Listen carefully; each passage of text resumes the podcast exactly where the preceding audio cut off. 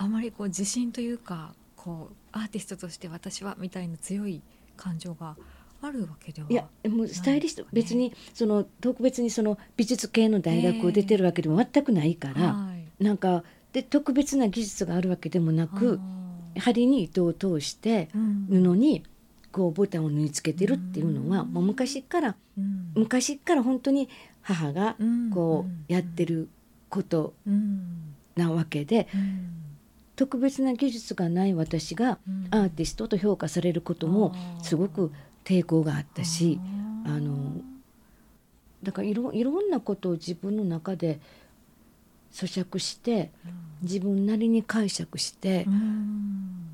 いるのかなって思ってていつも個展の前になると本当にまた自信がなくなるしうん。あのだからギャラリーの人もえー、とどうしてって、はい。もうこんだけ素敵なのにっておっしゃるけど、明日誰も来なかったらどうしようとかね。もう本当にそれは何回かずっとやってるけど、毎回やっぱし、あのというの答えがないものじゃないですか。はいはい。1たす1は絶対的に 2, だし、もちろんねあの嘘をついちゃいけないとかっていうのも道徳的なことっていうのは答えがあるかもしれないけど、れはい。この作品がいいか悪いかなんていうのは絶対的な答えがないわけですよ。うんうんかといってじゃあ100人いたら100人の人に気に入ってほしいのかって全く思ってなくて、うん。100人の逆に100人いて100人に気に入られる作品は作れないし作りたくない。それはもう別にあの大量生産も全然私は受け入れるからそのうん。量産のところでやったらいいわけであって、うんうん。なんか私はやっぱし私にしか作れないものを一点をなんか作っていきたいなと思ってるんですけど、うん。あの自信はないんですけどたまにうん。すごいこれこんなんできた私天才と思う時もあるめったにないんですけどね。えー。それはどういう時なんですか？あの作るのって大きく分けると2つあってはい。限られたボタン数が限られたボタンはうん。私はデザイン力が必要だと思うんです。うんうん限られたボタンに関しては。どういうふうにデザインしていこうかなって。で限られていないボタン。うん。まあ目の前にあるこのネイビーのボタンはある程度出来上がりが想像できるんですけどある程度ね。うんうん全く想像ができなくてうん最後まで、うん。まあ、大体みんな最後まで想像はできてないんですけれども、うん。きっとこれ無理だろうなこんなことしててと思いながらやってるやつがもう最後の一針で一つボタン刺した時にわあすごいできたって思う時に、うんん天才？って思う。でボタンの博物館のボタンは、もう本当に頑固な頑固なボタンで、あのキュレーターの金子さんにも何回も言ったんだけどうんはい「金子さんボタン頑固だった」ってうん言ってうん。あのだかなりその一つで主張するボタンなんですよ。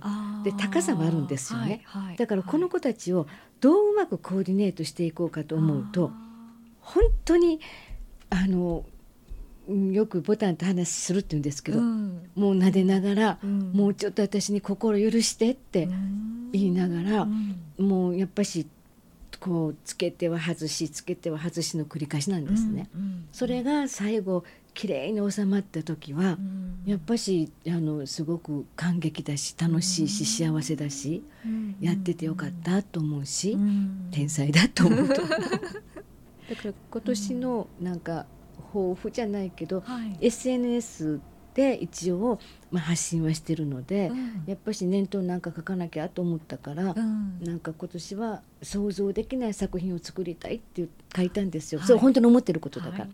そしたら意外と皆さんが「すごい楽しみにしてます」ってあと書かれたから私そんなにすごいこと書いたのかなって逆にプレッシャーになってしまって。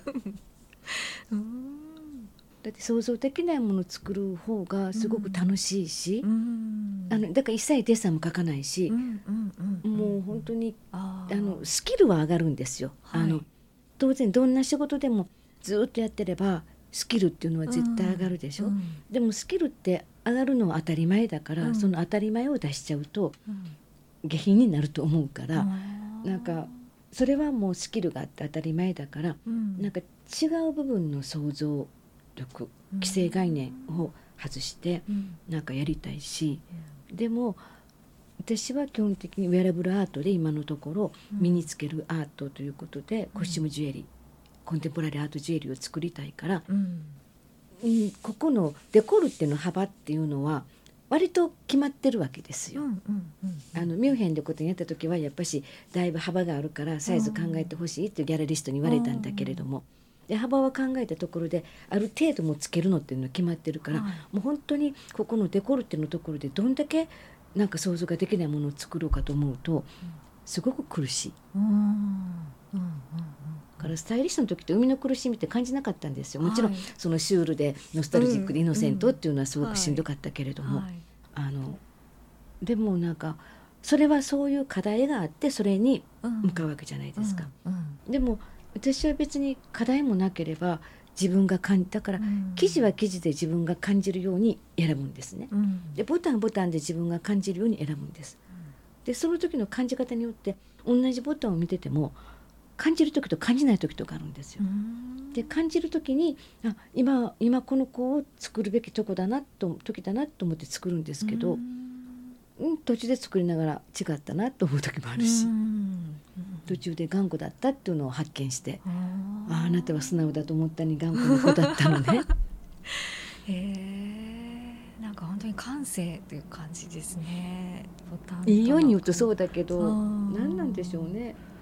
なんかあの本当にありがたいと思ってます。あのはい。66でうん。スタイリストもずっとしてて、うん。ここスタイリストをきっともう60ぐらいの時からやらなくなったと思うんですけれども、あのボタンのこれだけでちゃんと生活がしていけてるっていうのはなんかありがたいなと思うし、うん。ましてあのそれは生みの苦しみはあるけれども、基本的には本当にボタンのことだけ考えてればいいわけだから、うん。うん。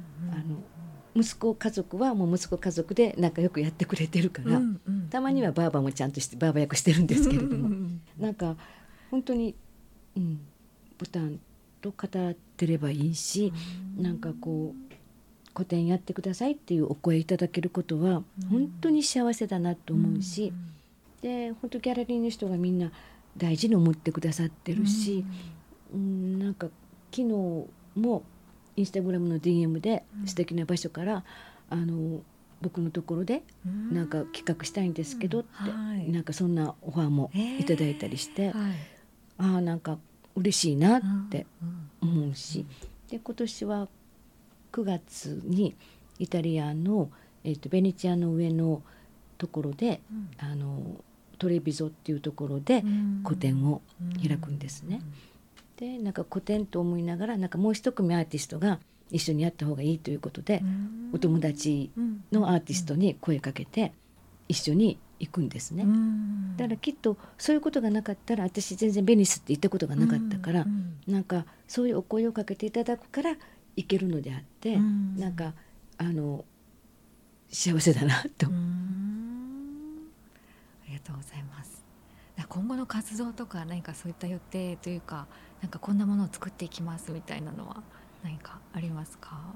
あればいいですね、はいなんかいうのはこんなものを作ってきますっていうのはすごくそれがなんか形が出ればすごくいいけど、あもちろんずっと作り作品を作り続けはします。もちろんずっと作り続けますけど、ボタンというものを使って制作するっていうのが自分ではすごく好きなので、うん。ボタンでやってるけどやっぱしなかなか今の時代って現行のボタンを否定するわけじゃないけど、うん。どんどんそのファストファッションだったりその服に対するファッションの概念みたいなのが変わってきているので、ボタン自身がボタン工場もボタン屋さんもどんどんなくなってきてる中で、やっぱしその気に入るボタンってやっぱし人間贅沢だから最初どんなボタンでも可愛いと思いながら、うん。だんだんだんだん目が肥えてくるとなんかボタンに対してももっともっともっともっとこんなボタンでやりたいなって思うのがあってでそのボタンがすごく素晴らしかったら素晴らしい作品ができるのは当たり前。うん。じゃあそれはボタンの力を借りてるんじゃないかなって思うから、ん。それはそれでもちろん素晴らしいから、うん。そういうこともずっと続けていきたいけれども、うん。なんかもっと名もないボタンで何かできないのかなって。ででお客さんもこうずっとあのこんな私にもファンの方がいらっしゃって、うんこうファンの方もやっぱり毎回毎回期待されるわけですよね。